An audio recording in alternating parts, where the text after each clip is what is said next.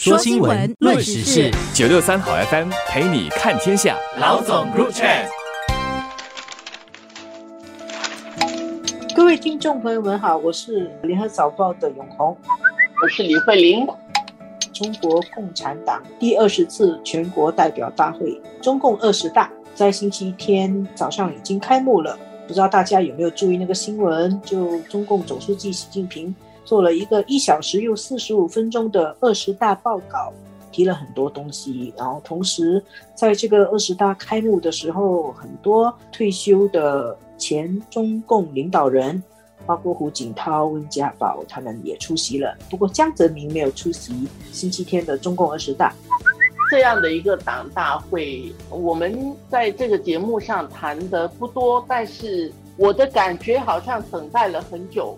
而且有很多的报道一直都在围绕着，特别是这个二十大快要到来之前，可能这一个月、半个月之间，各个媒体都在序幕的序幕啊，前瞻谈完名单，可能要谈一下这个大会会通过什么。这次他还宣布要开二十大的日期，宣布的时候，其实很多人还觉得。好像比过去一般开共产党的党代表大会日期要稍早一点，都期盼着他赶快的到来。特别是我想，也很多人因为动态清零，整个疫情的情况一直都做核酸的做核酸啊，不能够那么方便的到中国去的，大家都在期待这个二十大举行了之后。会有一些改变发生，我想比较有一些画面感，还有一点谈资的，可能就是刚才永红所说的那些老人怎么样了？因为你几年见这些老人出来一次嘛，他会不会出来？他出来的时候做什么？你看宋平都已经一百零五岁。这个胡锦涛都已经七十九岁，就是你有机会看一下白发苍苍当年的这些领导人的这个样子，好像可以闲聊一点这样的话题。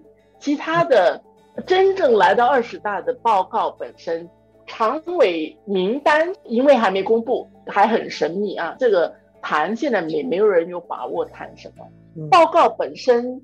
我觉得大家在报道的时候有一种抱怨，除了知道习近平应该就是要再连任，会进入他的第三任，但是报告的内容本身这次大家好像也没有看得很明白。我不知道这样的感觉是不是过度的主观，好像走到今天，他如果在这些语言上。可以跟世界比较接轨一点，让外界更理解中国。其实对于整个中国的形象比较好。我们一直都在说，呃，人家不了解中国，但是后来慢慢的，很多人对中国感兴趣，想要了解。了解这个有两个方面，一个是想要了解的人要做出主动，另外一个就是被了解的人也愿意让外面的人了解他们。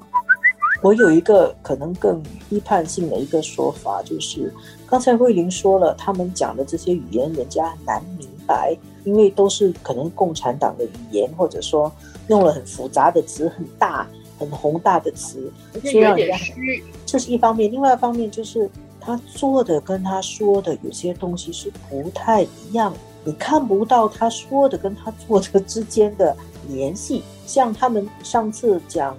市场作为资源配置的决定性因素，但是实际上它对于一些行业的打压是出于政治决定。他讲中国对外开放的大门只会越开越大，但是因为这个疫情的缘故，我们要去中国就很困难。还有一些言论的管理，所以他做的跟他说的就不太一样，这个就会让大家觉得很难明白中国要走什么路。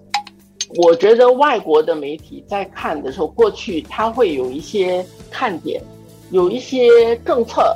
他在写党大会的新闻的时候，他有一些轨迹，他可以去看到，然后他去评论。老实说，一般上他们不会写到非常的正面嘛，因为有一些固有的这种刻板的印象，对于中国共产党开会。